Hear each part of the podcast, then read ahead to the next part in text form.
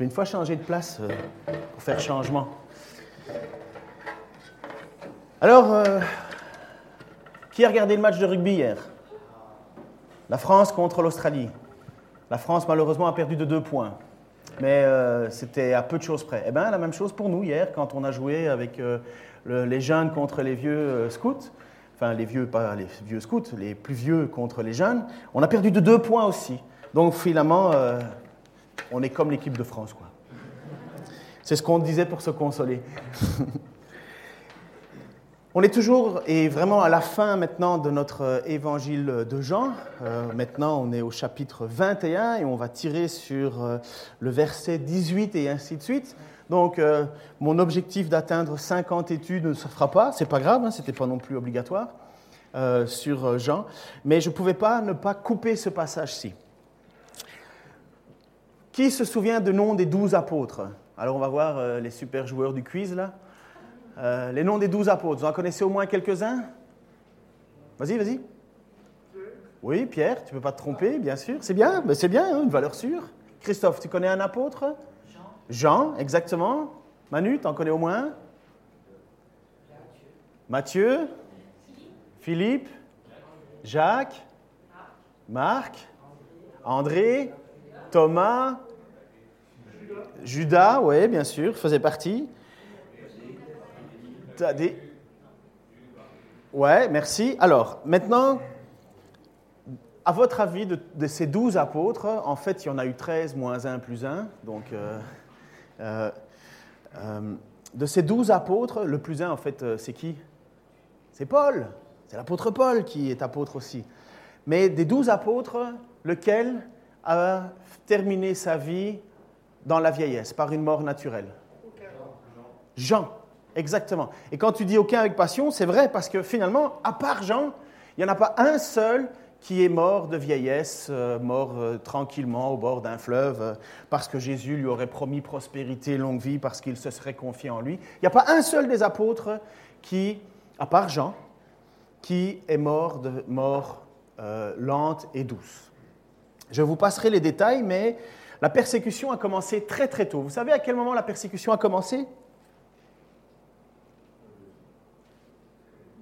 Pardon Au début, tu ne veux pas te tromper en disant ça, la, pers- la- la persécution a commencé avec un, homme qui n'était pas un apôtre, mais qui était proche des apôtres. Il s'appelait Étienne. Vous connaissez Étienne?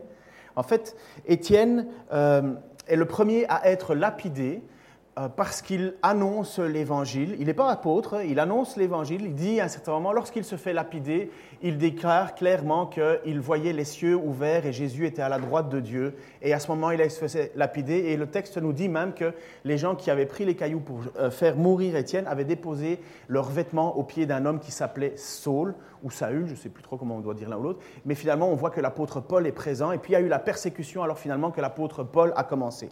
Enfin, Saul, il n'était pas apôtre Paul en ce moment-là.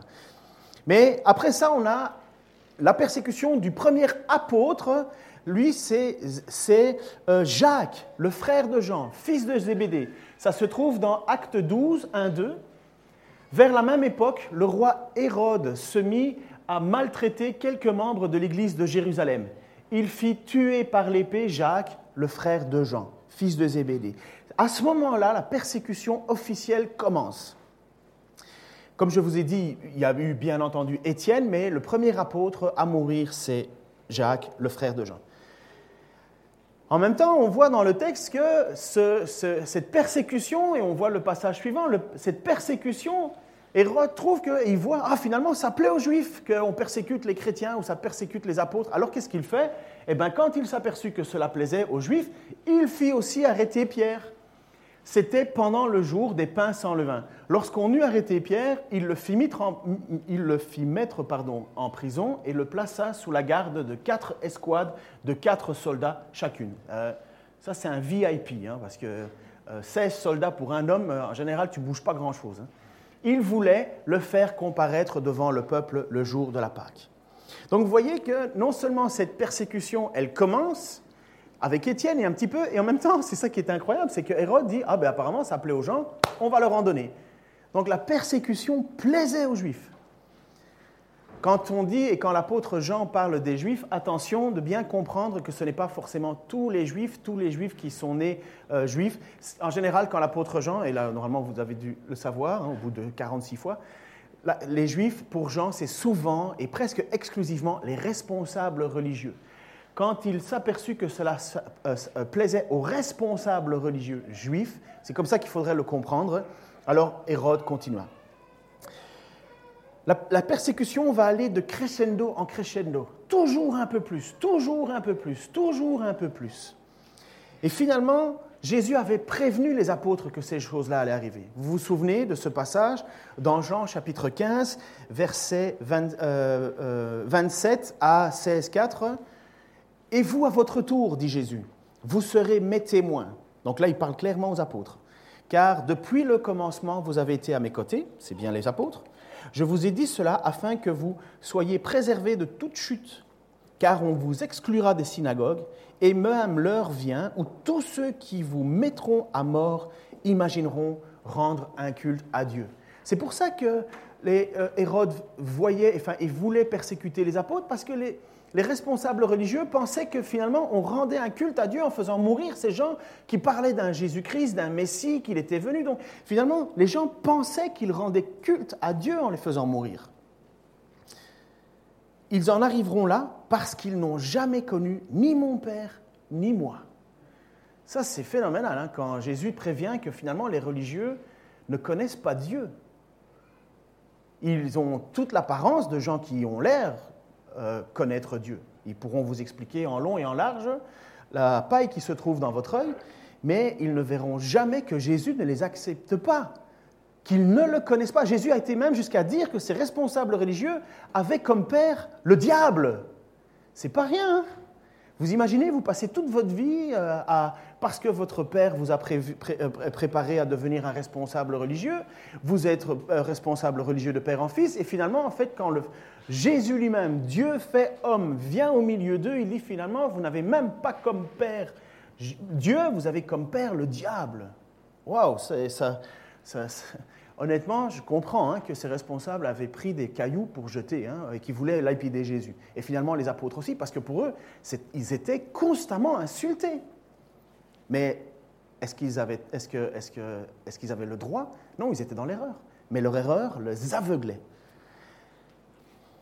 Et donc, je vous ai annoncé tout cela pour que lorsque l'heure sera venue pour eux d'agir ainsi, vous vous rappeliez que je vous l'ai prédit. Je ne vous, ai pas, je vous en ai pas parlé dès le début parce que j'étais encore avec vous. Donc finalement, lorsque, lorsque Jean parle à ses apôtres, il leur dit, vous inquiétez pas là, tout est normal. La persécution est normale. C'est pour ça que je vous le dis. C'est pour ça que je vous préviens. Parce que quand le moment va arriver, ben, vous ne serez pas tout étonné, tout chamboulé.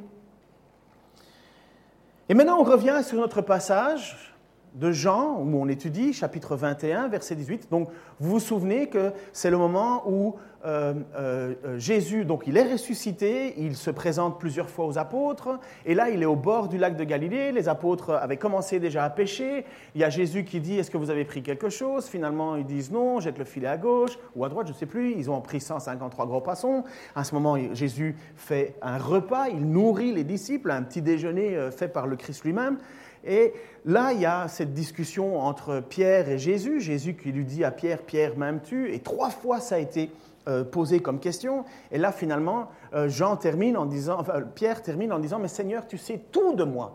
Tu sais tout de moi. Tu sais si je t'aime, oui ou non. Il fallait que Jésus lui pose trois fois la question parce que, euh, parce que Pierre a renié combien de fois Dieu? Pierre a renié combien de fois Jésus? Trois fois. Et c'est pour ça qu'on voit que trois fois Jésus demande, es-tu certain de m'aimer? Pourquoi est-ce que Pierre a renié Jésus? Vous vous souvenez? Qu'est-ce qu'il voulait conserver? Il voulait conserver sa vie.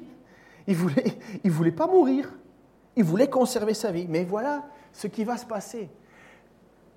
Jésus demande pour la troisième fois à Pierre, m'aimes-tu? Et Pierre va lui dire, tu sais tout de moi. Ah ben oui, Jésus sait tout de lui. Jésus va même lui annoncer quelque chose euh, d'étonnant. Jésus, oui, il sait tout de lui. Il sait même comment Pierre va mourir. C'est pour ça qu'il dit ici, vraiment, je te l'assure, quand tu étais plus jeune, tu mettais toi-même ta ceinture et tu allais où tu voulais. Mais quand tu seras vieux, donc oui, Jésus, c'est tout de Pierre. Tu étendras les bras un autre te nourra, un autre nourra ta ceinture et te mènera là où tu n'aimeras pas aller. Alors, ça, c'est le passage que malheureusement on utilise un peu à toutes les sauces. Et surtout quand on n'a plus envie que les vieux dirigent l'Église. Alors qu'est-ce qu'on fait? On prend ce passage-là et on dit aux personnes âgées, ah mais regarde, euh, comme pour Pierre, à un certain moment, tu vas vieillir et puis on va, on va t'attacher, on va t'habiller parce que tu seras plus capable de le faire et finalement on te fera prendre des décisions que tu n'aimes plus parce que euh, de toute façon c'est comme ça, c'était pour Pierre. Ce texte, il n'est pas là pour dire que finalement les jeunes doivent prendre le contrôle de l'Église. Ça ne veut pas dire que les plus âgés ne doivent pas la lâcher. Mais ce texte, il est là uniquement parce que Jésus est en train de parler de l'avenir de Pierre. Et quand on parle de étendre les bras, voilà ce que ça veut dire, étendre les bras. Et quand on dit attacher ta ceinture, en fait, il y a beaucoup de, récits en fait, où on nous dit que pour crucifier quelqu'un, on attachait son corps à la croix, le côté. Ce n'est pas facile hein, de crucifier quelqu'un. Il ne faut pas croire que ça se fait facilement. Il faut attacher. Et quand on dit finalement, quand Jésus dit à Pierre, on va t'attacher, tu vas étendre les bras, on va te mener là où tu ne veux pas aller, je ne pense que pas que Pierre avait le désir de vouloir être crucifié. Donc, et, et je vous dis que ceci, c'est vrai parce que c'est exactement ce que Jean, l'apôtre Jean, va préciser. Par ces mots, donc le verset juste en dessous, il faisait allusion au genre de mort que Pierre allait endurer à la gloire de Dieu. Alors honnêtement, vous dites à tous nos plus âgés dans l'Église, maintenant tu vas te faire crucifier parce que c'est ton temps, ça ne marche pas. Pas plus que qu'on doit dire alors à quelqu'un, finalement, euh, tu, dois, tu dois, en tant que personne âgée, tu dois te laisser diriger par des plus jeunes parce que voici ce que le texte dit. Non, c'est faire, dire au texte quelque chose qu'il ne dit pas. Mais c'était clairement pour, pour Pierre, il faisait allusion au genre de mort que Pierre allait endurer à la gloire de Dieu. Après avoir dit cela, il lui ajouta, Suis-moi. Quand Jean écrit son évangile, Pierre est certainement mort. Pierre est certainement mort. Et euh, je vais... Il y a eu... On sait que Pierre est allé à Corinthe. Donc Pierre était à Rome au début, à Jérusalem, et puis on sait que Pierre est allé à Corinthe. Et on sait que Pierre est allé jusqu'à Rome. On sait qu'il est allé à Corinthe parce qu'à un certain moment, il y a une grande discussion. Euh, les Corinthiens disent Moi je suis de Paul, moi je suis de Céphas, moi je suis de Jésus. Finalement, parce qu'il y a des dissensions, chacun décide euh, d'avoir son idole un petit peu dans, l'Église. Et là, Paul dit euh, Mais qui est Pierre Qui est, qui Qui est Paul Et ainsi de suite. Céphas, c'est Pierre. Donc on sait, que, on sait que Pierre est apparemment passé à Corinthe. Et on sait de toute façon que Pierre est arrivé à Rome. Quand Pierre est arrivé à Rome, Néron a fait une persécution à ce moment-là. Euh, d'abord, euh, il y a eu l'empereur Claude, pardon. L'empereur Claude qui, en 45, a chassé tous les juifs et tous les chrétiens de la ville de Rome. Donc, on sait que Pierre voyage entre Jérusalem et Rome, et on sait qu'à un certain moment, à Rome, il y a une persécution l'empereur ne veut plus avoir de juifs et ne veut plus avoir de chrétiens au milieu de lui, parce qu'ils avaient leurs propres idoles et compagnie. Et on sait après cela qu'en 64, Néron commence à accuser les chrétiens d'avoir incendié la ville, et en même temps que les chrétiens sont des cannibales parce qu'ils mangent et qu'ils boivent le sang de leur Seigneur. Et à ce moment-là commence la persécution des chrétiens en 64. Et ça, on le sait, c'est daté. Donc on pense finalement que l'apôtre Pierre a dû mourir en 64 ou dans ces années-là. Une légende, parce qu'on ne peut pas l'affirmer, parce que ça a été écrit 250 ans plus tard, une légende dit que finalement Pierre a été crucifié. On, y, accorde la valeur que l'on veut. Hein. Euh, ça ne veut pas dire forcément que c'est faux, mais c'est quand même un texte très tardif. Euh, on dit que Pierre a été crucifié et qu'il a même demandé d'être crucifié la tête en bas pour ne pas avoir, pour ne pas être au même niveau que la crucifixion de Jésus-Christ. Mais Pierre est mort. Et c'est pour ça que quand Jean précise dans son évangile, par ces mots, il faisait allusion au genre de mort que Pierre allait endurer, c'est parce que Jean le sait. Jean sait que c'est comme ça que Jésus, euh, que Pierre allait mourir. Et en disant cela, il le confirme.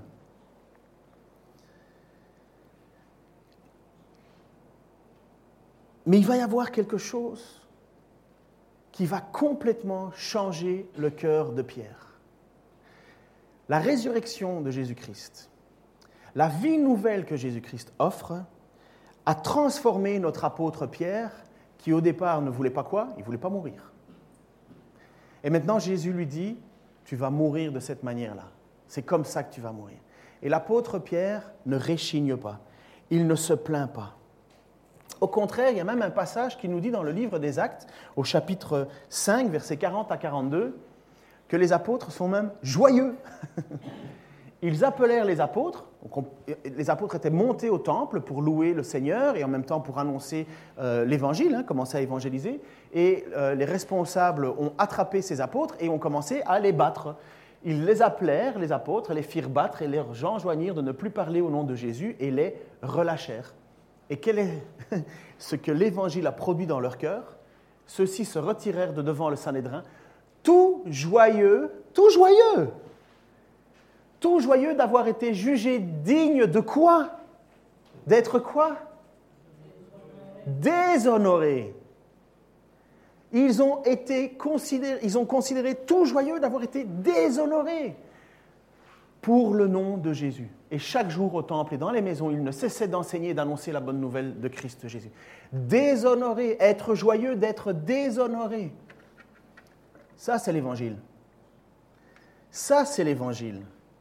Lorsque l'on se considère comme méritant plus être frappé comme Jésus, être humilié comme Jésus. Aujourd'hui, hein, l'évangile que l'on entend le plus souvent, c'est honorer. Nous voulons être honorés, nous voulons que Dieu nous honore, nous voulons que Dieu nous donne succès, nous voulons que Dieu nous donne prospérité, nous voulons que Dieu fasse pour nous le plus possible, parce que c'est la gloire de Dieu qui va être manifestée en nous. Et les apôtres, eux, considéraient comme un sujet de joie d'être déshonorés. Mais quel changement hein, entre ce moment-là et aujourd'hui. Et heureusement, et c'est triste à dire, mais en attendant, toutes les persécutions qui se passent dans le monde entier, elles ne devraient pas nous affliger. Oui, bien sûr, nous attrister. Mais est-ce que c'est anormal? Est-ce qu'on se comprend que finalement, parce qu'ils sont attaqués en tant que chrétiens, ils considèrent que c'est une joie d'être déshonorés L'apôtre Pierre va dire un peu plus tard, c'est une, une bonne chose d'être persécuté en tant que chrétien. Si vous souffrez, c'est bien en tant que chrétien. Mais si vous souffrez en tant que menteur, voleur ou se mêlant des affaires des autres, eh bien tant pis pour vous. Il n'y a aucune gloire. Il y a des gens qui se disent chrétiens, puis se font persécuter en disant Oh, je suis persécuté. Ouais, mais au travail, tu es insupportable, tu fais rien de ce qu'on te demande, tu es toujours en train de râler, tu mens à tour de, à tour de bras, tu dis jamais la vérité, tu veux vivre. Et puis après ça, tu te dis tu es persécuté. Eh bien, l'apôtre Pierre dirait ben, Tant pis pour toi. Par contre, si tu te fais persécuter parce que tu annonces l'évangile et que finalement on te rejette de partout, eh bien il dit ça c'est une gloire. Si tu te fais persécuter parce que tu es toujours en train de regarder la vie de chacun et à un certain moment les gens te disent toi on veut plus t'entendre parler, tire-toi, eh bien il dit ça tant pis pour toi. Tant pis pour toi. Mais si tu souffres en tant que chrétien, je pourrais vous prendre le passage, mais ce sera pour une autre prédication. Ils se firent battre et considéraient que c'était une joie d'être déshonoré. Et qu'est-ce que dit Jésus après ça? Après ce passage-là, donc euh, on revient au bord du, lac, Jésus dit finalement à Pierre, voici comment tu vas mourir. Et qu'est-ce qu'il lui dit Suis-moi. Suis-moi. Lorsqu'on t'annonce que finalement tu vas partir en mission et que cette mission à laquelle tu, es destiné va t'amener à la mort, et pas une petite mort, hein, puisque euh, c'était une mort atroce, en plus, ce n'est pas comme si Pierre n'était pas au courant des persécutions qu'il y avait déjà eues. Hein. Euh, il a déjà vu euh, Jacques euh, se faire couper à, l'épée. il a vu Étienne se faire lapider. On entend que ça, ça grouille. Ils se sont fait arrêter eux-mêmes. On les bat. Ils considèrent que c'est bon. Et donc tout ça, il le sait. Il sait que ça va arriver.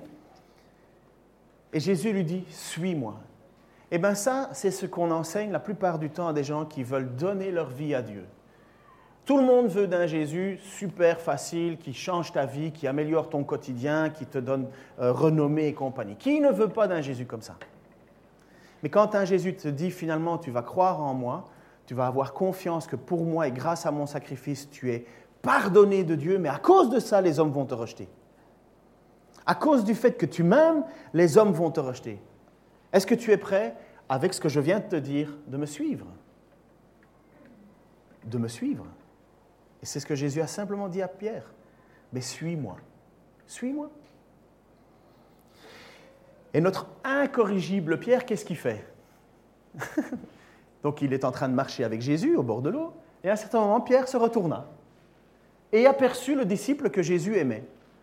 Il marchait derrière eux. C'est ce disciple qui, au cours du repas, s'était penché vers Jésus et lui avait demandé, Seigneur, quel est celui qui va te trahir? On parle bien de l'apôtre Jean, c'est bien Jean qui parle. En le voyant, Pierre demanda à Jésus, Et lui, Seigneur, qu'en est-il de lui? Et Jésus lui répondit, Si je veux qu'il reste en vie jusqu'à ce que je revienne, que t'importe, toi, suis-moi. Si je veux qu'il reste en vie jusqu'à ce que je revienne, qu'est-ce que ça peut te faire? Chez nous, dans notre langage, on dirait mêle-toi de tes oignons ou t'occupe. Ça ne te regarde pas. Que t'importe C'est une manière polie pour dire finalement, mais chacun sa vie. C'est moi qui décide. C'est moi, Seigneur, qui décide de la vie des uns et des autres. C'est moi le Seigneur qui dit que toi, tu vas me servir en me suivant et que ça se passera mal. Oui, mais lui, mais lui, c'est entre toi, entre lui et moi. J'ai pas besoin de ton avis, j'ai pas besoin de, j'ai juste besoin que toi tu me suives. Jean n'a pas eu la vie facile. Hein. Il ne faut pas croire que l'apôtre Jean, parce qu'il est mort de vieillesse, a eu la vie facile. L'histoire nous révèle qu'il fut ébouillanté dans un bain d'huile et qu'il a survécu. Après ça, n'étant pas mort, qu'est-ce qu'on a fait? On a pris l'apôtre Jean et on l'a envoyé dans les mines à casser des cailloux sur l'île de Patmos. Il était exilé parce qu'il prêchait. Et c'est certainement sur cette île de Patmos qu'il a écrit euh, euh, euh, son livre de l'Apocalypse. Après ça, on sait qu'il a été libéré de cette captivité sur l'île de Patmos et on sait qu'il est allé à l'église d'Éphèse où il a certainement rédigé son évangile de Jean. On le pense, hein, on ne peut pas le certifier, mais on pense que, et, pendant 20 ans, pendant 20 ans, l'apôtre Jean était le dernier apôtre vivant.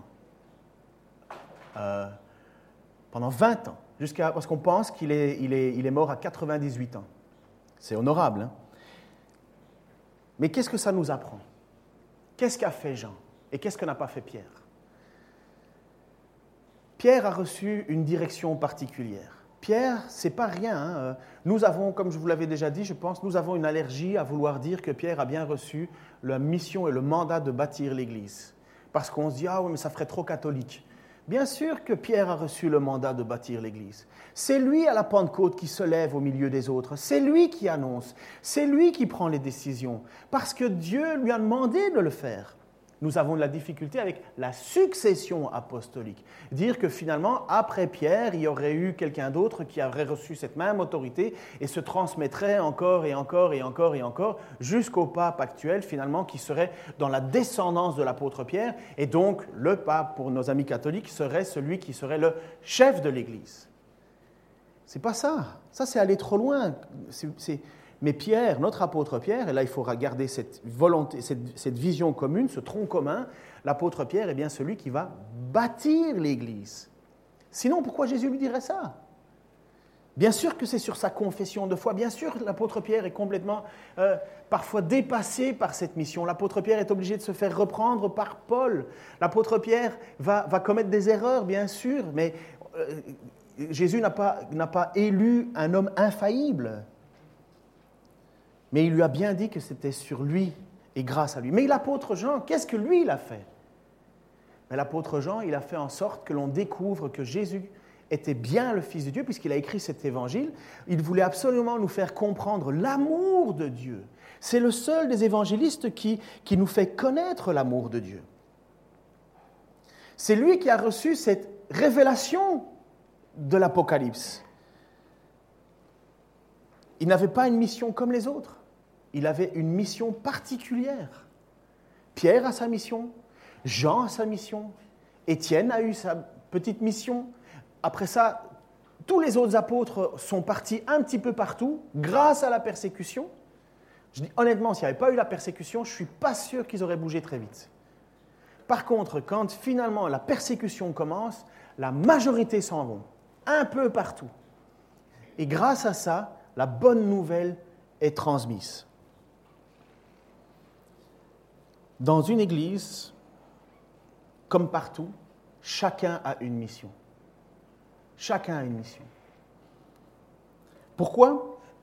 Parce que c'est comme ça que Dieu bâtit son Église. Regardez Éphésiens chapitre 4, 7 à 16. Voici ce qu'il dit. Cependant, chacun de nous a reçu la grâce de Dieu selon la part que le Christ lui donne dans son œuvre. C'est bien ce que déclare l'Écriture. Il est monté sur les hauteurs, il a emmené des captifs et il a fait des dons aux hommes.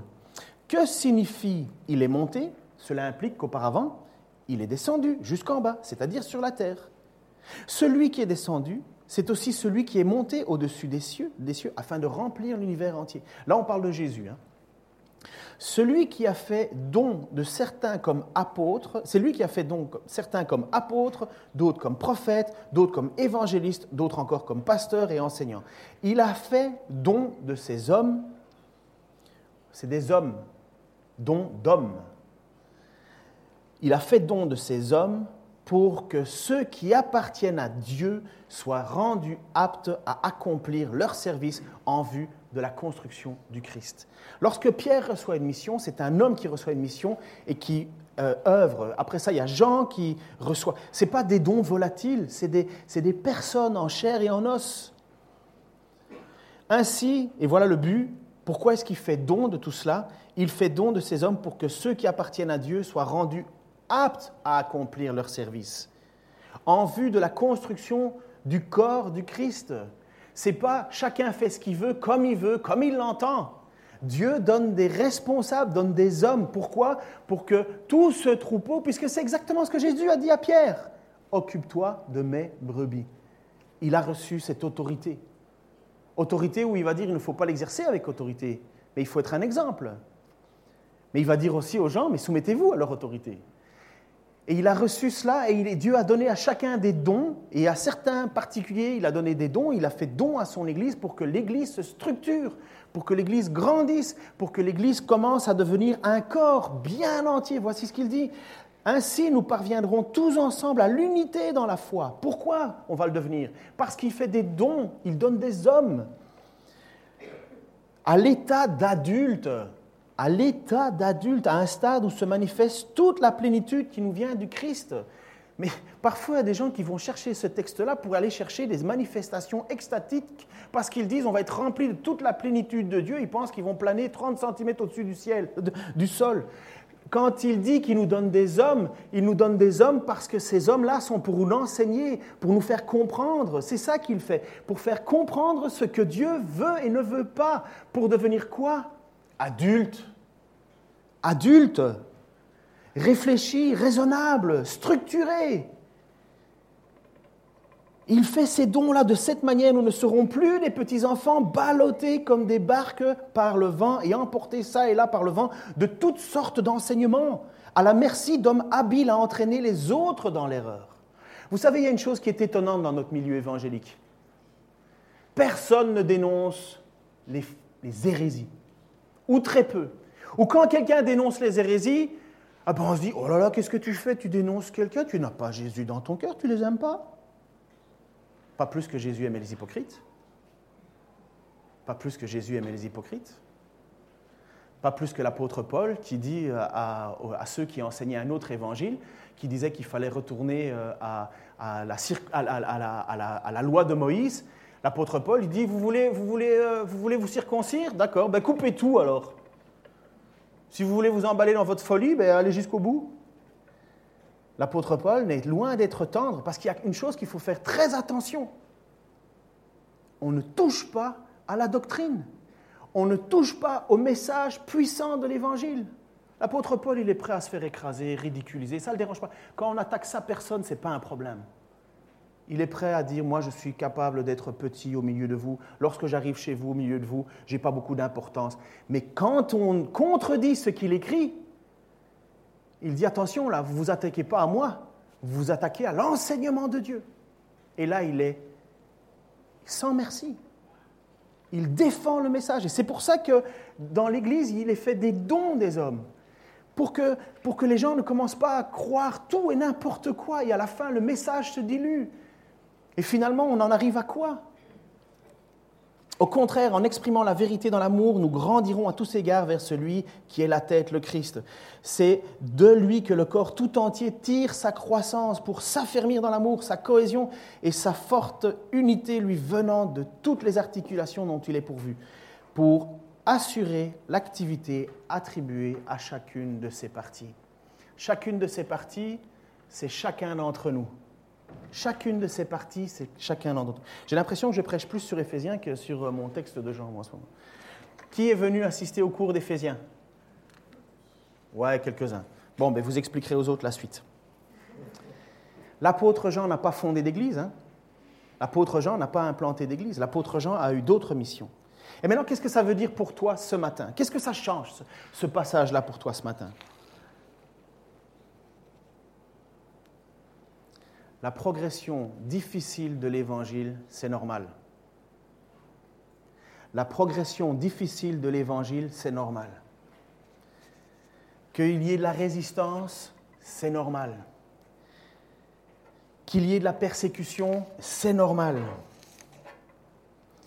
Une Église qui va de triomphe en triomphe et qui annonce sans arrêt des conquêtes et des triomphes et nous sommes plus que vainqueurs et nous allons tout euh, chambouler, tout révolutionner pour le Jésus-Christ, moi aussi je veux dire Amen, je signe en dessous. Mais ce n'est pas ça.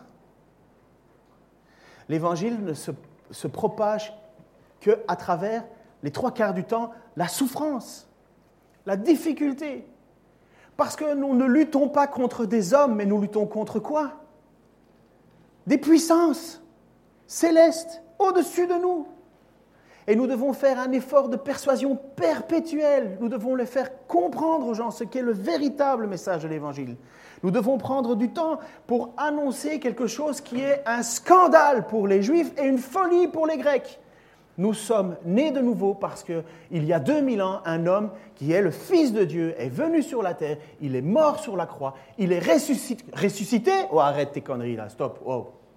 Ça, c'est exactement le message que l'apôtre euh, euh, Paul, lorsqu'il est arrivé à Corinthe, il a commencé à parler, il a commencé à expliquer de qui il venait, il était apôtre de qui, il apôtre ses porte-paroles, et il commence à expliquer jusqu'au moment où il en arrive à discuter et à parler de la résurrection. Quand ils entendirent parler de la résurrection, ils disent Oh, nous t'écouterons un autre jour. Il y en a d'autres qui disent Mais c'est n'importe quoi. Et seulement mes enfants se sont convertis, Damaris et Denis c'est un passage, acte 17. Bref. Damaris et Denis l'aéropagiste et quelques membres se sont convertis. Mais ce n'est pas tout le monde qui s'est converti. Pourtant, à mon avis, l'apôtre Paul, il doit être persuasif. Hein. Ce n'est pas tout le monde. Après ça, persécution, persécution, persécution. Et à un certain moment, l'apôtre Paul va écrire à une église, une église que lui-même a implantée, une église que lui-même a enseignée, une église où il où il leur fait part de c'est quoi le véritable évangile. Et dans cette église, vous savez ce qu'il y a? Un truc complètement fou. Il y a les responsables de l'église qui, eux, considèrent que le ciel, c'est maintenant. Et que, en tant que responsable, c'est la gloire, c'est la renommée, c'est les honneurs. Et qu'est-ce que Paul leur écrit? Corinthiens 4, versets 7 à 16. Et il écrit avec énormément je ne sais pas si on pourrait dire cynisme, parce que ce n'est pas cynisme, mais euh, il, veut jouer dans leur jeu en leur disant, mais qu'est-ce que vous faites? Il écrit à ses responsables de cette église qui, qui, qui, pensent être une église qui a tous les dons, euh, qui pensent qu'ils sont au-dessus des autres, parce qu'il y en a un qui pourrait avoir un don de prophétie, l'autre qui peut parler en langue, l'autre qui peut faire ci, et finalement il leur dit, mais vous manquez totalement d'amour, les gars, vous n'avez absolument rien compris. Mais cette église se, se, se glousse, on dit ça, se glousse? Ce quoi? Se gargarise, merci beaucoup. Se gargarise d'avoir tout ce qu'il faut. Et là, l'apôtre Paul leur dit, euh, premièrement, si tu as un don, pourquoi tu fais le malin? Qui fait le malin tombe dans le ravin. Pourquoi Si tu reçois un don, mais de quoi tu te vantes? En effet, qu'est-ce qui te distingue? Qu'as-tu reçu? Qu'as-tu que tu n'aies reçu? Et si tu l'as reçu, ce don, il ne nie pas hein, les dons? Attention, il ne lit pas. Hein. Si tu l'as reçu, pourquoi fais-tu le fier? Comme si tu ne l'avais pas reçu. Déjà, vous êtes rassasiés. Déjà, vous êtes riches. Et vous avez commencé à régner sans nous. Parce que là, il y en a plein qui vont prendre ce passage-là, mais qui vont stop, qui vont s'arrêter avant le sans nous. Mais Paul, il dit déjà vous êtes riches, déjà vous êtes rassasiés, déjà vous régnez, mais sans nous. L'apôtre. Si seulement vous régnez vraiment, alors nous régnerons avec vous. L'apôtre Paul, c'est lui qui leur a emmené le message. Il dit, mais vous, vous régnez, mais pas nous. si seulement vous étiez déjà en train de régner, ben nous aussi, on, on pourrait régner, on serait tranquille. Ce serait tout accompli. Car Dieu, il me semble, nous a exhibés, nous les apôtres, à la dernière place. Comme des condamnés à mort, nous avons été offerts en spectacle au monde, aux anges et aux humains. Nous, nous sommes fous à cause de Christ. Mais vous, oh, vous, vous êtes avisés. Hum. Nous, nous sommes faibles. Mais vous, oh vous, vous êtes forts. Vous, vous êtes glorieux. Oh, oh mais nous, nous sommes déshonorés. Jusqu'à l'heure présente, nous sommes exposés à la faim, à la soif, au dénuement, au coup, à une vie errante. Nous nous donnons de la peine en travaillant de nos propres mains. Insultés, nous bénissons. Persécutés, nous supportons. Diffamés, nous encourageons. Nous sommes devenus les déchets du monde, le rebut de tous jusqu'à maintenant. Ce n'est pas pour vous faire honte que j'écris cela, mais je vous avertis comme des enfants bien-aimés. En effet, quand vous auriez dix mille surveillants dans le Christ, vous n'avez pas plusieurs pères. C'est moi qui vous ai engendré en Jésus-Christ par la bonne nouvelle. Et je vous y encourage donc, imitez-moi. Imitez-moi. C'est quoi imiter? Arrête de croire que tu es sorti de la cuisse de Jupiter, mon ami. Arrête de croire que tu es un élu et que tout va réussir et que toi tu règnes alors que tous les autres se donnent du mal et œuvrent difficilement et veulent absolument jusqu'au bout de leur sang, de leur énergie annoncer l'évangile. Parce qu'à Corinthe, ils se la pétaient grave. C'est ça le problème. Et c'est exactement ce que Jésus va dire à, à Pierre à un certain moment. Tu vas souffrir, tu vas mourir, suis-moi. Oui, mais lui, ça ne te regarde pas, t'occupe. Et vous savez ce qui est arrivé, malheureusement? Eh bien, là-dessus, le bruit courut parmi les frères de ce disciple qu'il ne mourrait pas. Déjà, on croit une superstition. On a mal compris quelque chose que Jésus a enseigné, parce que le bruit court que, et vous savez quoi? Ben, Il y a Jean. Jean, il ne va pas mourir. Parce que Dieu a décidé que cet apôtre-là ne mourrait pas. Il a la puissance. Jean ne mourra pas. Jésus lui a dit. Car avec la force du Seigneur, il ne mourra pas. Mais Jésus n'a jamais dit ça. C'est juste qu'il y a un bruit qui court. Vous voyez, déjà là, à ce moment-là, la doctrine est déjà attaquée. Déjà là, on est en train de dire, il y en a certains qui seront éternels. Déjà, il y en a certains, la mort n'auront rien contre eux. Ils vont être au-dessus des lois de la physique, au-dessus des lois de Dieu. Ils seront des immortels. Et Jean est obligé de leur écrire. En fait, Jésus n'a pas dit ça du tout. Il n'a pas dit qu'il ne mourrait pas, mais seulement si je veux qu'il reste en vie, jusqu'à ce que je revienne, que t'importe. Et voilà, la superstition avait déjà commencé. Et Jean est obligé de leur écrire en disant Oh là, vous avez mal compris, hein Maintenant, mettez-vous une minute à la place de Jean. 95 ans, il commence à sentir les courbatures un peu partout. J'imagine que vous devez savoir ça. Moi, j'ai fait du rugby hier, donc j'ai mal, mais, peut-être que le poids des années fait la même chose. Vous avez un peu mal partout. Vous sentez la mort arriver petit à petit, petit à petit, et vous êtes là avec l'Église qui croit que Jésus a dit que vous ne mourriez pas. Et finalement, tout le monde dit ouais, il mourra pas, il mourra pas. Et le jour où vous mourrez, et le jour où vous mourrez, pourquoi est-ce qu'on doit croire alors la parole? Finalement, je crois dans des choses que Dieu n'a pas dites, mais j'ai cru qu'il l'a dit donc. Eh bien, je vous dirais que c'est la même chose avec l'évangile de prospérité. Cet évangile où on vous annonce monts et merveilles. tu ne mourras pas, tu seras guéri, tu seras ci, tu seras là. Et on prend des passages et on bricole. Bien sûr, Dieu peut guérir. Amen. Sinon, à quoi ça sert de prier? Mais dire, viens demain soir à 20h à l'église et tu seras guéri. Moi, je dis, viens demain soir à 20h et tu seras confronté devant ta vie face au péché, face au jugement de Dieu, et Dieu va te donner une possibilité de soit croire en lui et d'être sauvé, soit de le rejeter et de rester dans ton état de condamné. Et si Dieu veut te guérir, tant mieux, c'est bonus. Et si Jean n'avait pas été obligé de changer ses paroles en disant, enfin insister sur ses paroles en disant, mais vous n'avez pas compris, Jésus n'a jamais dit que je ne mourrais pas. Jésus a dit, qu'est-ce que ça peut te faire? Qu'est-ce que ça peut te faire? Il y a eu beaucoup, beaucoup, beaucoup de situations dans l'Église, mes amis, honnêtement, où je vous le dis, on a déçu des chrétiens. Parce qu'on leur a fait croire des choses qui n'étaient pas vraies, qui n'étaient pas des promesses de Dieu. Et à qui ils en veulent, à votre avis, après? À Dieu lui-même? Ah, Dieu ne m'a pas donné ce qui, ce qui était mon dû. Je ne suis pas rentré dans ma destinée. Quelle destinée? La destinée de Pierre, c'était de mourir sur une croix. Il est rentré à plein dedans, et, même joyeusement. Je, vais aller parce que Dieu va, me, va, va, va transformer ma vie. Non, Dieu ne va pas transformer ta vie. Dieu va changer ton cœur, Dieu va changer ta pensée, et ta vie va changer. Mais tu ne vas pas rester dans l'état où tu es, parce que le but de Dieu, ce n'est pas de faire de toi un petit cocon autour de toi. Le but de Dieu, c'est que tu te repentes de ne l'avoir pas écouté, de ne pas avoir obéi, de l'avoir rejeté, d'avoir vécu avec un cœur dur et sec. Mais il veut te faire grâce. Il va te transformer de menteur, voleur, de cupide. Il va faire de toi un être nouveau, avec une nouvelle pensée, une régénération. Et quand ça sera fait en toi, ta vie va changer. Parce que Dieu ne veut pas faire en sorte que des vies changent sans un cœur qui change. Ça, c'est le message de l'Évangile. Mes amis, il y en a plein qui veulent absolument être bénis, et moi en premier.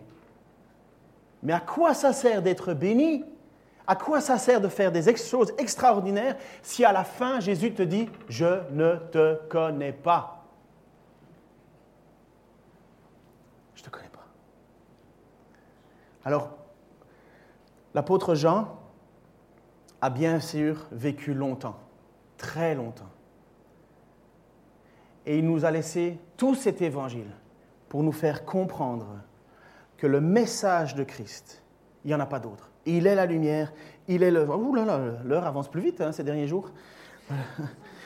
Il est la lumière, il est la réponse. Il n'y en a pas d'autre, il n'y a pas d'autre nom sur la terre. Il est la lumière. Je l'ai vu, j'ai même mis ma, tête sur son côté. Il est le Messie. Nous qui l'avons vu, nous vous le disons. Il est ce qu'il est. Nous l'avons vu, nous l'avons entendu et nous vous affirmons que c'est bien le Christ, le Fils de Dieu. C'est ce que Thomas déclare, c'est ce, que, ce que Jean écrit dans son texte. Thomas l'a même dit.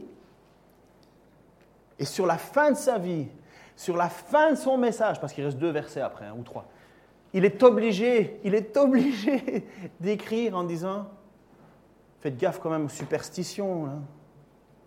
Faites gaffe quand même de ne pas croire des choses qui ne sont pas dites. Bon, je vais m'arrêter parce que j'ai pas envie. Alors je vais m'arrêter quand même. je vais m'arrêter parce que j'ai pas envie de m'arrêter. Vous comprenez? Non, c'est pas clair? Je pourrais encore prêcher un peu longtemps. J'ai bu trois cafés, donc vous imaginez? Peut-être pas vous. Seigneur, je voudrais tellement, tellement, tellement, tellement faire comprendre, Seigneur. Peut-être même exagérément, Seigneur, euh, ce que tu promets. Seigneur, je crois bien sûr définitivement que tu peux transformer nos vies, Seigneur. Je crois définitivement, Seigneur, que lorsque l'on te prie, lorsque l'on vient vers toi, lorsqu'on s'adresse à toi, Seigneur, tu peux faire des choses qui nous dépassent. Seigneur, tu peux, tu peux, tu peux redonner vie à des corps qui mouraient, Seigneur. Nous le savons, nous avons déjà entendu tous ces témoignages, Seigneur. Nous ne doutons absolument pas de ta puissance, Seigneur Jésus-Christ. Mais Seigneur, bien souvent, on se trompe. Bien souvent, on se déçoit soi-même d'attentes que tu n'as pas dites. Seigneur, moi je te demande pardon pour le nombre de fois où j'aurais pu dire quelque chose qui auraient fait croire aux gens quelque chose que toi, tu n'as pas voulu. Et finalement, Seigneur, à cause de mon enseignement, à cause de ce que j'aurais pu dire, Seigneur, les gens ont été déçus de toi. Seigneur, je te demande encore et toujours de, de m'aider à annoncer ton message, Seigneur, celui qui ne trahit pas, celui qui nous donne la vie éternelle. Seigneur, je te prie quand même pour tous ceux qui souffrent en ce moment, ceux qui souffrent dans leur cœur, dans leur corps, Seigneur. Accède à leur prière, Seigneur, qu'ils puissent, recevoir de toi quelque chose. Mais la première chose que je te demande, Seigneur, c'est qu'ils ne doutent pas de ton amour, de ta grâce, de ta compassion, de leur destinée avec toi, parce qu'un jour nous serons avec toi au ciel, Seigneur. Nous serons dans ta présence. Seigneur, merci parce que tu as montré à l'apôtre Pierre la manière dont il allait mourir, Seigneur. Tu lui as dit de le suivre. Et merci parce que Pierre t'a obéi. Merci parce qu'il a même été considéré comme joyeux d'avoir été déshonoré. Apprends-nous cela à nous, Seigneur, aussi. Je te prie pour tous nos frères et sœurs qui, dans les pays où la persécution fait rage à cause de ton nom, puissent continuer à trouver leur source de joie en toi. Et qui, eux aussi, puissent considérer que cette persécution, Seigneur, est une grâce même. Seigneur, nous te demandons quand même de les préserver. Nous te demandons que ton message continue à avancer. Nous te demandons que ton évangile continue à transformer des cœurs afin que des vies soient complètement changées. Je te prie pour moi, je te prie pour mes frères et sœurs ici, je prie pour chacun d'entre nous, Seigneur. Et je te demande que par ton esprit, tu fasses fructifier, Seigneur, tout ce qui a été entendu, tout ce qui a été dit et que nous puissions te louer en esprit et en vérité. Dans le nom de Jésus-Christ. Amen. Pardon d'avoir été un peu plus long. Euh, ça me passionne.